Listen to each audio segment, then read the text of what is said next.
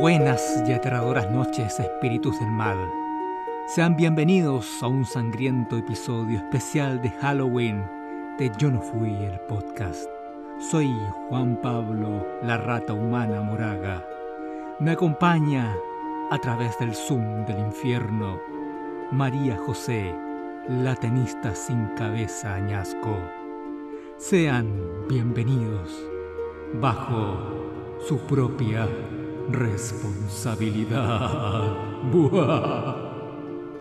María José Añasco, ¿cómo estás tú? Voy a hablar así todo el podcast. No, no, no, no. Porque la garganta no da tampoco. Uno no es Vincent Price. Yo podría. Podría hablar así todo el programa. Mira, practícalo. Pero sería medio fome. Mira, eso, Un lo voy a reiterativo. practicar. Claro, lo voy a practicar y tal vez para un próximo eh, episodio especial de Halloween puedo implementar esta nueva voz satánica. Ya, el próximo año entonces. Ajá. Bueno, hola a todos y a todas. Hola compañerito Juan Pablo, el niño rata. Prefiero decirte así en vez de hombre rata, ¿no? ¿Cómo dijiste que te Rata llamabas? humana, por favor, y la boca te queda donde mismo. Yo la verdad que te estoy hablando desde una rodilla porque como no tengo cabeza, hablo desde eh, las rodillas. Depende del día. Por ejemplo, hoy día que estoy como más simpática, puedo hablar de la rodilla derecha. Cuando estoy más pesado, hablo como de la rodilla izquierda. Tengo mis días. Sí, pero para una tenista sin cabeza lo importante es tener brazos más que cabeza. Y los tengo, los tengo, los tengo. Y los tienes, es. bien Sí, puestos. Bien puestos. Los tres. Los tres, exactamente, los tres brazos. Lo que me permite una buena movilidad para el juego. ¿Cómo estás, compañerito? Estoy súper feliz porque, bueno, como decíamos en esta intro tan especial, estaremos haciendo hoy una revisión de los capítulos de Halloween de Los Simpsons, algunos detalles, por supuesto, de las casitas del horror, y al final estaremos eh, compartiendo nuestros eh, episodios, humilde opinión, nuestros favoritos de estos especiales. Mira que hay varios y muy buenos. Así es, compañerito, almas que nos escuchan, esperamos que, no, que nos oigan en distintas partes del universo también. Como es un capítulo satánico, también esperamos que nos escuchen en el cementerio, en el infierno, en el cielo, para todas ellas y ellos. Muchas gracias por escucharnos y les mandamos un cariñoso saludo y recordarles también que nos pueden seguir en nuestras redes sociales. Yo no fui el podcast en Instagram y yo no fui IP en Twitter. Si los pueden dar un seguir o un compartir, se agradecería un montón. María José, te quiero preguntar algo. ¿Dan miedo las casitas del horror? ¿Qué crees tú? ¿Tienen algo de terrorífico finalmente? Mira, cuando yo era más chica, ahora como haciendo el ejercicio de ver varias casitas del horror, me di cuenta de que me daban miedo algunas. Como que las historias, pero las primeras. Después ya obviamente me daba mucha risa. Pero las primeras eran como más terroríficas. Pero igual, bueno, puede depender de la edad. Ahora no me dio ninguna miedo. ¿Sabes por qué te pregunto? Porque David Mirken, que era uno de los productores ejecutivos durante, si la memoria no me falla, el Alzheimer en la temporada 5 y la temporada 6, él era uno de los principales impulsores de las casitas del horror, era muy fanático de ella. Y él apelaba a que las casitas del horror, estas especiales de Halloween de los Simpson, tenían que tener un componente primario, tenían que provocar miedo, tenían que ser historias de terror, o sea, más allá de, de la fantasía, de la ciencia ficción, de ser una comedia finalmente, tenían que ser buenas historias de terror. Y la verdad que a mí jamás me produjeron terror, pero yo reconozco que tengo un umbral más o menos alto en relación al, al horror que veo. Entonces quería saber tu opinión al respecto, por eso mismo. Oye, sí, bueno, ya que tocas ese tema, yo creo que, claro, apelan como a ciertos recursos, que eso hacen que la historia sea buena y que sea una historia de terror, pero obviamente por el, por la estructura que tiene el programa, yo creo, y también como porque es como más de risa y, y actualidad y otras cosas los Simpsons, yo creo que obviamente por eso tampoco como que logra ese efecto de, del miedo. Sí, también hay que reconocer que aparte de, claro, ser una comedia, la animación y todo, son bastante gorra la historia alguna. Hay mucha sangre, hay mucha muerte, hay mucha violencia.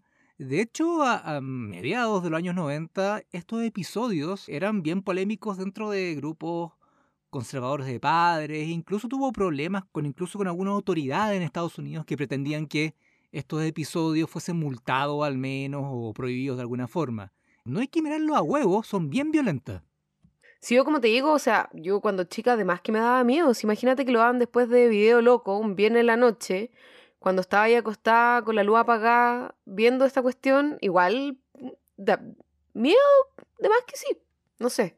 Sí, la de la casa, que es similar a Poltergeist, por ejemplo, que es el de la primera temporada, mejor dicho, de la segunda temporada, pero primera casita del horror. La primera casita del horror, que es en la segunda temporada, como tú bien lo dijiste. Ese segmento apela a lo más profundo de lo paranormal, que es la casa embrujada. Poltergeist estaba muy de moda en esa época y generaba mucho revuelo. Entonces, claro, una cosa así vista, no sé, a las 3 de la mañana, en la hora del demonio, por ejemplo. En la hora del demonio. Solo de noche. en la hora del demonio. Bacán. ¿Has visto que todo lo malo en las películas de terror, paranormal, ciencia ficción, ocurre a las 3 de la mañana? Sí, pues sí. Ojo con esa hora. Hay, hay, un, hay todo un tema como respecto a eso. Es como las 3.15, no sé, como las 3.03. Hay como una. Hay una cosa rara ahí en torno a, a, las 3 de la mañana. O llega lo extraterrestre, o aparece un espíritu. Nunca hay que pararse a buscar un vaso con agua a las 3 de la mañana. Y, si te dan que ir al baño, aguantarse hasta que sean las cuatro. Sí, olvídate, olvídate, no, no se puede. Cuatro ya te salvaste por la noche. Oye, Coté, entremos más o menos al área chica. Em, ¿Qué te parecen finalmente, en una forma general de hablar por mientras, los episodios de las casitas del horror? ¿Te gustan, por ejemplo? Sí, me gustan. Me gustan. Hay algunos que me gustan más que otros y algunos más memorables también que otros que recuerdo pero también recuerdo por, em, por películas que me daban más miedo cuando era chica. Y esos son los capítulos que más me gustan. Encuentro que están bien hechos, que tienen toda esta onda como de la introducción, que también es súper cuidadosa, está como bien hecha, súper actual, como con la época de cada casita del terror. ¿Del terror o del horror? Siempre las traducciones dicen del horror. En realidad, eh, eh, en inglés es horror, entonces. Eh, debería ser horror. Oficialmente es horror, horror, claro. Sí, bueno, como te decía, yo creo que están bien hechas, me gustan, encuentro que son entretenidas. Me pasa que como que pienso que cumplen la función y son bien cargadas al, al terror, como a lo incoherente, al gore. A mí me gustan harto. Igual reconozco que me gustan más las anteriores. Después ya como que empiezan a mezclar otras cuestiones que no me parecen tan atractivas, pero pero claro, o sea que también yo creo que se van actualizando con el tema de los miedos de las personas entendiendo, por ejemplo, que ya la gente que, que, ve la serie también va creciendo, entonces van tocando temas que también son más, más como para ese tipo de gente, ¿cachai? Para mí, por ejemplo, o para ti. Pero en general me, me, gustan. ¿A ti qué te parecen? Mira, tengo sentimientos encontrados. Más adelante explicaré lo que no me gusta y por qué, pero también quiero ser justo.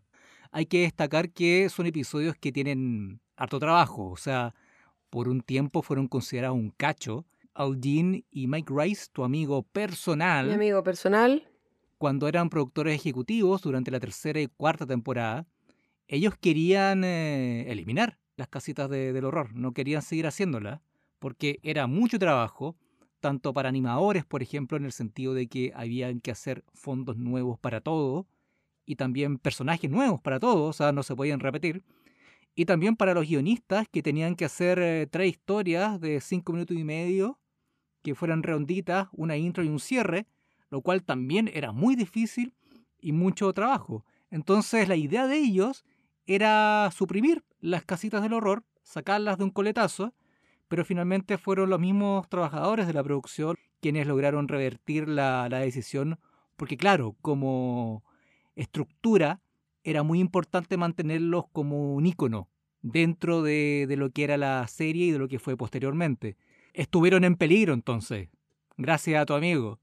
Gracias a mi amigo personal. Voy a llamarlo y le voy a decir que estuvo súper mal con esa decisión, que no me preguntó antes, pero bueno. Lo bueno es que esto no pasó, más que súper recordado, es súper característico de la serie, hacer este especial de Halloween o Halloween, como decía alguien que conocíamos los dos, no sé si te acuerdas de eso. Halloween, sí, me estaba acordando de eso. Un, periodista amigo que no podía decir Halloween, sino que decía Halloween, pero realmente le salía Halloween, no es que estuviese weando. Pero ¿por qué nadie le, por nadie le decía algo? Es Halloween. No le decían, si todo el mundo le decía, pero él no podía. Halloween. Para contarle a la gente siempre que él daba como sus informes por la radio, en Halloween todos nos reíamos porque decía, sí, bueno, acá en la noche es Halloween. Y bueno, ese es como un clásico. No sé si seguirá esa persona en la radio. Sí, sí, sí. Pero bueno. Saludos. Saludos a él. A ese espíritu del mal.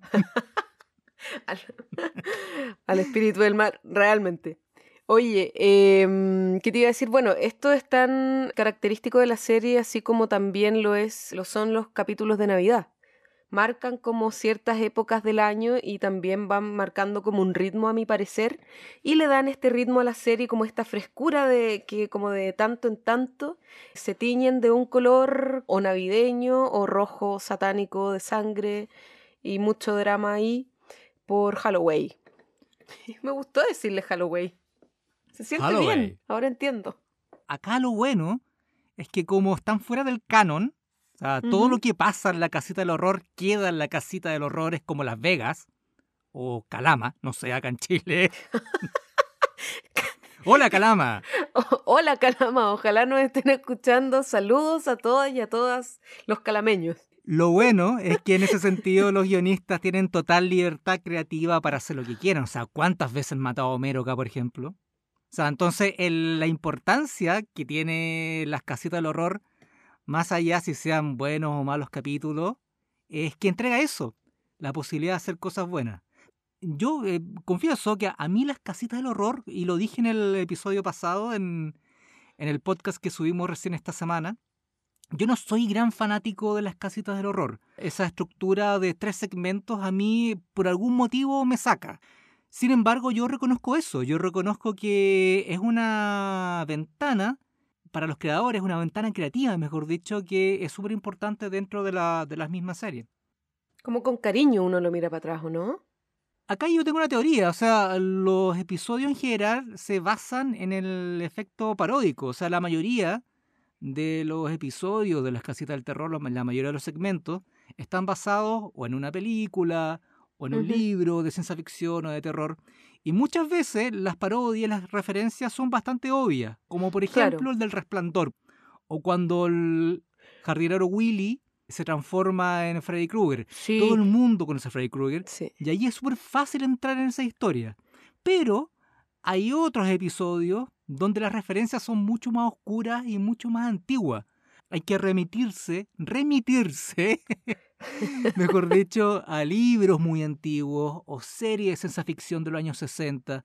Y claro, ahí muchas veces eh, te genera como una exigencia que a veces es difícil de traspasar. Pero a medida de que uno va creciendo, va entendiendo esa referencia, uno le va tomando mayor valor a estos episodios. Eh, ese es mi punto. Yo creo que por eso, en un momento de mi vida, cuando comencé a ver Los Simpsons, no me gustaban tanto o lo disfrutaba hasta cierto nivel nomás. Pero después, al comprender algunas referencias, no todas por supuesto, me comenzaron a gustar mucho más.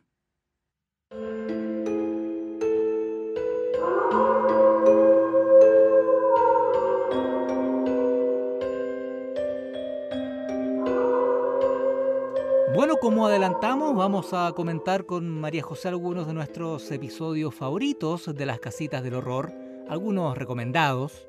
Pero yo creo que hay que transparentar algo porque, claro, nos pusimos de acuerdo en hacer un episodio especial de Halloween pero no nos pusimos de acuerdo si íbamos a recomendar capítulos completos o segmentos, historias independientes. ¿Y qué pasó? Finalmente yo voy con historias independientes y la María José va con capítulos completos, pero da lo mismo. Como le dije el otro día a la Coté, el podcast es nuestro y hacemos lo que queremos. Entonces, María José, con recomendados, pero de programas completos, de casitas del horror, según tengo entendido.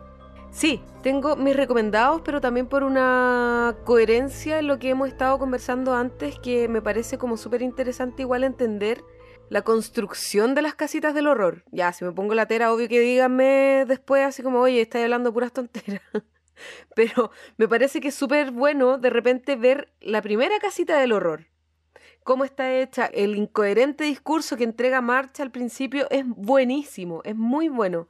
Y es súper interesante ver este, este primer casita del, del horror, por como March lo plantea, que aunque parezca muy un recurso muy fácil, pero partir con la cortina roja es como un súper buen recurso que usaron harto rato después igual. Entonces me parece súper entretenido, aparte que tiene cosas que hablamos antes también, que tiene esta parte como de mm, recurso clásico de la, de la casa embrujada, tiene también el cuervo, la historia del cuervo, entonces está, está bueno. Sí, sí, y para agregar una cosa sobre la primera casita del horror, en realidad es la única casita del horror del árbol donde hay escenas de árbol. en un árbol de en una casita de un árbol. Claro. Entonces tu primer recomendado es la primera. Así es. Véanla, está súper buena, es entretenida y es súper valorable también verla ahora como de grande. Ahí tenemos el de Edgar Allan Poe, El Cuervo, el de la Casa Embrujada, y también tenemos la primera aparición de Kang y Kodos. Es muy importante también. Mi segundo recomendado entonces es el especial de Noche de Brujas 3, el capítulo 5 de la temporada 4. ¿Ya? ¿Y qué tenemos, qué tenemos ahí? Aquí tenemos, compañerito, tres historias. La primera historia es la del payaso. ¿Te acuerdas este cuando Krusty es como un peluche y ataca a Homero? ¿Cómo olvidarlo? Sí. Ya, ese, esa es la primera historia. Cuando tenía el botón en. Sí, pues, en, malo. Sí. Es muy bueno. También tenemos. Excelente, ya estoy de acuerdo, sí. El Rey Homero, King Homer. Ah, King Kong. Así es. Bueno, no es de mis favoritos, como esta historia en particular, pero sí la tercera historia de este, de este capítulo me gusta muchísimo, que es la de los zombies cuando Homero, o sea, se convierten todo en zombies y, los Simpson algo pasa, parece con el exceso de pintura de la casa, que ellos no se vuelven zombies. Entonces ahí empiezan a atacar a todos y está súper entretenido ese capítulo, véanlo, es muy, muy entretenido. Se llama Marqueseta para zombies. Bueno, y mi tercer recomendado compañerito, y para terminar, después tengo un bonus track, pero no es mío personalmente, es un recomendado, así que te lo voy a decir después de tus recomendados, que es la casita del horror 6. ¿Ya? Eh, esta es... la memoria. El ataque de los anuncios. ¡Oh! Este lo tengo tiene como bonus track. Sí. Ya. Tremendo. Buenísimo, pero buenísimo. Tiene la... Just luck. Just luck. Tiene también el otro Pesadilla en la calle siempre viva. Excelente. Excelente. Y tiene Homero al cubo. Chao. Este para mí es la mejor casita del horror de todas. De hecho, si no lo es, golpean el palo. Sí, es buenísima, es redondita. Las tres historias son muy, muy buenas. Homero al cubo, recordemos, para quienes no se les viene a la cabeza inmediatamente por el nombre, es cuando se realizó este experimento de hacer 3D a Homero. Sí. ¿El año 96? ¿95? Este capítulo eh, fue transmitido por primera vez el 29 de octubre de 1995. Por mira, mira. Imagínate. Yo recuerdo, mira, yo tengo 40 y... años. Pero el 96 yo tenía 15 95, 95 perdón, el 95 tenía 15 años, entonces yo tengo más o menos el recuerdo más o menos bien palpable de, lo que fue ese capítulo. No era chico, yo ya tenía edad como para recordar cosas y para y darme cuenta de cosas. Para votar, básicamente, no mentira. No, no, pero para manejar casi me faltaba un año. Acompañado.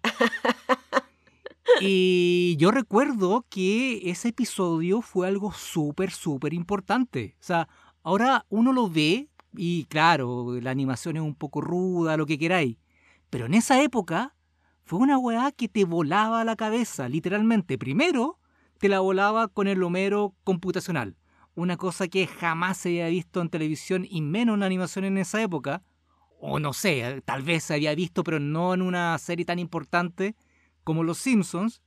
Y segundo, cuando Homero cae al mundo real también fue una cosa ya. Cierren por fuera, nos vamos, esto es perfecto, chao. No quiero nada claro, no hay nada más después de esto. Y eh, lo encontré maravilloso. Yo en ese entonces te, iba en quinto básico, imagínate qué chica.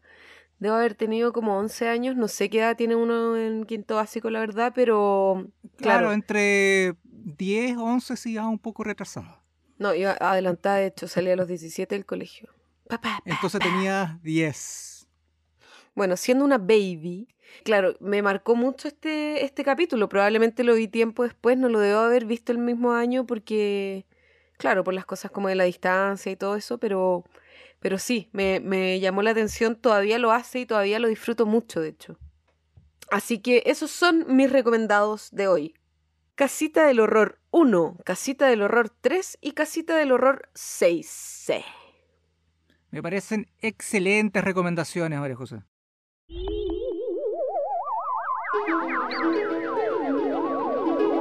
Como les decía, yo voy a ir por segmentos, o sea, por historias independientes y no por casitas completas como lo hizo María José. El primero, sé que me voy a la segura, el episodio del Resplandor, que se viene en la casita del horror número 5. Que es buenísimo. Fecha de estreno 30 de octubre de 1994. Es muy bueno ese capítulo es bueno y lo elegí porque yo recuerdo que fue una de las primeras casitas del horror que realmente me gustó y que me gustó a la, a la primera. Y tiene cosas bien interesantes porque es realmente muy fiel a la película.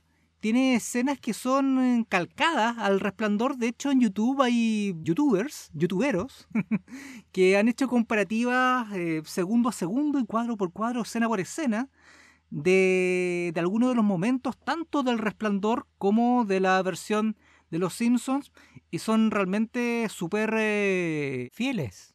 Entonces eh, hay mucho trabajo ahí, les salió súper bien. Es difícil meterse con un clásico como El Resplandor, ya que lo hicieron y salió excelente a mi gusto, aparte que es un capítulo muy, muy divertido y tiene esto de que Willy lo matan a cada, en cada segmento. Eso es lo mejor, lo mejor del capítulo. Yo no sé si todo el mundo se logra dar cuenta como de, de ese componente, pero es muy bueno. Lo matan en toda la historia. Yo creo que sí, porque es súper evidente, o sea, es sutil pero evidente a la vez. Las casitas del horror rara vez tienen un hilo conductor, salvo los primeros que tenían escenas entre cada segmento. Claro. Después lo dejaron de hacer pero este hilo conductor está dentro de, cada segmento y lo hace súper súper interesante. Encontré un dato que me causó mucha gracia de esto. ¿Cuál? Porque David Mirkin, que era el productor ejecutivo, él fue el que apeló y empujó para hacer un episodio sobre el resplandor porque él es fanático de la película, mm. fanático de Kubrick, y también le llegó la información de que Kubrick era fanático de los Simpsons. ¿En Pero serio? lo que sí, no, eso es genial. Pero lo que más me causa gracia es que Matt Groening al momento en que se produjo este episodio de Los Simpsons, él no había visto el resplandor. ¿En serio? ¿Tú me crees que no había visto el resplandor y no entendió ninguna referencia? No te lo puedo creer. Es raro, es, raro de que alguien que trabaje en la industria, como le llamamos nosotros a quienes trabajamos en los medios, Eh, es raro que alguien de la industria no haya visto El Resplandor porque es como un referente obligado. O sea, claro, es como un clásico de clásicos. Es como... Tenéis que verlo. Quizás cuándo lo vio. Lo debe haber visto mucho rato después. Yo creo que después, para entender un poco más su producto. Claro. El segundo recomendado es La Cosa y Yo, de la casita del horror número 7. Tal vez lo recuerdes como el episodio de Hugo. Oh, buena. Buen recomendado. Se me había pasado ese, ese capítulo. Las cabezas de pescado, toda la onda. Yo creo que este es el más divertido de todos. Está lleno de chistes buenos, pero lleno ya cada rato. La aparición de Heber como esta especie de, de mentor semidemoníaco, pero a la vez bonachón. Sí, es muy buena esa referencia. Hace lo suyo. Mm. Y al igual de lo que me pasó con El Resplandor, también es uno de los pocos que he visto y a la primera me ha gustado. Comienza muy bien, prosigue muy bien y como dije recién, cierra aún mejor, me encanta. Y el tercero, que se lo dejé para el final, porque debo decir de que es mi favorito. Y fíjate, también es de la casita del horror número 7, al igual que La Cosa y yo, 27 de octubre de 1996, no he hecho la fecha. Mi favorito de todos los tiempos es la bandeja del Génesis. Oh. Cuando Lisa crea su propio universo. Oh, qué buen capítulo. Se me había olvidado. Ese capítulo también me encanta. Es muy bueno. Y a mí me gustan las miniaturas. Es una, es una eh, tontera lo que estoy contando. Es de mi vida privada. Pero amo las miniaturas. Cuéntame. Cuéntanos del capítulo. Para la gente que no sí, se acuerda. también, mira, es que no sé por dónde empezar, pero tú me diste el, el pie. También voy a contar algo de mi vida privada. Yo en esa época, mira, este episodio es del 96. Yo en esa época estaba eh, muy metido y era muy fanático de los juegos de estrategias de eh, computador, básicamente, no de cartas, de computador. Ah, ya. Y había un juego que se llamaba SimCity, que era uno tenía que hacer una pequeña ciudad. Desde las cañerías, después de las cañerías tenías que hacer un barrio, del barrio tenías que hacer un- una fábrica para que la gente fuera a trabajar, y de a poco la ciudad iba creciendo hasta transformarse en una mega metrópoli futurista. Y esto es muy parecido a eso. Era como SimCity hecho Simpsons, pero con otra vuelta, claramente. Y por otro lado tiene todo este paralelo interesante con las religiones, donde Lisa es, es Dios finalmente, es la creadora.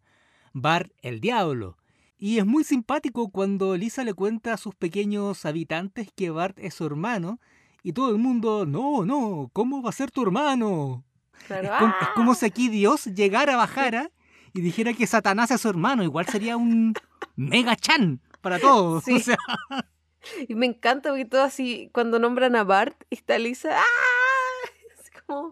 Se vuelven locos. sí, no, no, el demonio, el Claro. demonio. Me encanta ese capítulo. Qué buen capítulo. Sí, tiene todo un... eh, se le puede dar muchas vueltas, desde la vuelta teológica. Estuve buscando si era alguna referencia de algún tipo de mm, serie o libro del, del pasado, porque tiene toda la pinta de serlo. No encontré nada en realidad, pero hay un episodio de South Park que se llama Los Simpsons ya lo hicieron, ¿En serio? en donde, sí, en donde, bueno, hay un personaje que trata de hacer como fechorías, como al estilo supervillanos, pero en realidad se le ocurre, no sé, po, tapar el sol con una placa, ¿cachai? O enterrar un ángel con alas para que la gente creyera que era un ángel. Entonces, finalmente todo lo que trataba de hacer, los Simpsons ya lo habían hecho. Y se Claro. desespera y todo. Y en ese episodio dicen que este, mm, esta trama está basada en un eh, antiguo programa de la dimensión desconocida. No sé si es verdad o no, pero al menos en South Park así lo dejan establecido. Lo voy a ver. Después te lo voy a pedir para que me lo mande. Sí, es como de la temporada 8, temporada 9. Lo que sí encontré fue, ha sido referencias posteriores. Hay, hay una serie de Netflix ¿Ya? que se llama Love, Death and Robots, que Ya. son eh, pequeños cortos de animación, que es muy buena. Se estrenó el año pasado, son cortitos, son de 3, 5 minutos. Y uno de los cortos trata también sobre una pareja que se cambia a un departamento nuevo, donde hay un antiguo refrigerador, y dentro del refrigerador, del freezer en particular, hay también toda una sociedad que está avanzando rápidamente hacia el futuro. Eh, eso es claramente como lo viste en Los. Simpsons también. Igual asqueroso. Sí, sí, porque tenía mucho de cochinada también, como que implicaba más cosas, bacterias. Claro. Eso me estaba imaginando yo. Más, más allá como de las miniaturas. Sí, pero en este caso eh, también la, el mini universo de Lisa nació a partir de un diente. Sí, que sí. O sea, sí, hay, hay cosas que no, raras, que me dan un poquito de asco. Pero el tema como de las miniaturas me parece bastante tierno. Sí, sí. Siempre totalmente. soñé con eso, con tener esa ciudad pequeñita y toda la onda. Bueno, esos son mis tres recomendados, El Resplandor, La Cosa y Yo y La Bandeja del Génesis. Buenísimo. Entonces, si tuviésemos que recomendar, compañerito, dos capítulos para este fin de semana del horror, ¿cuáles serían?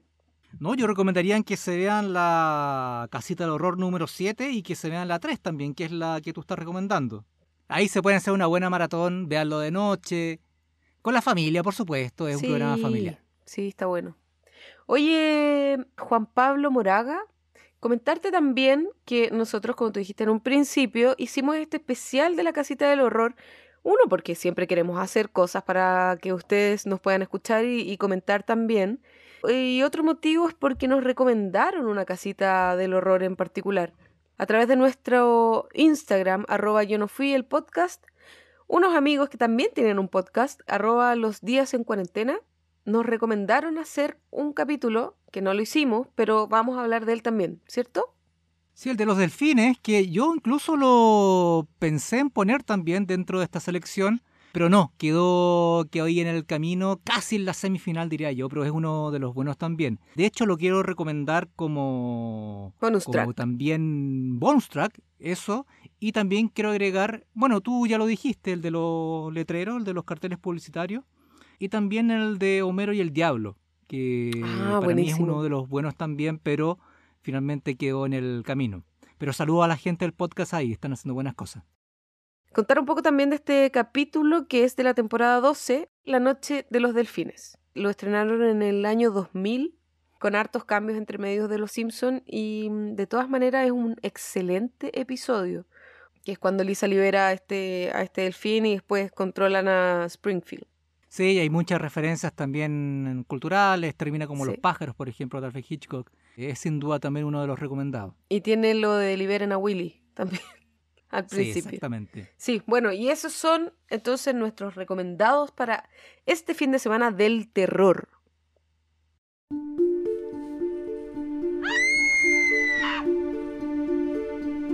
Bueno, es así como damos por finalizado nuestro especial de Noche de Brujas de Yo no fui el podcast, donde conversamos un poco sobre nuestros capítulos favoritos. Estuvo muy entretenida la conversación. Muchas gracias a todas y todos quienes se quedaron hasta acá.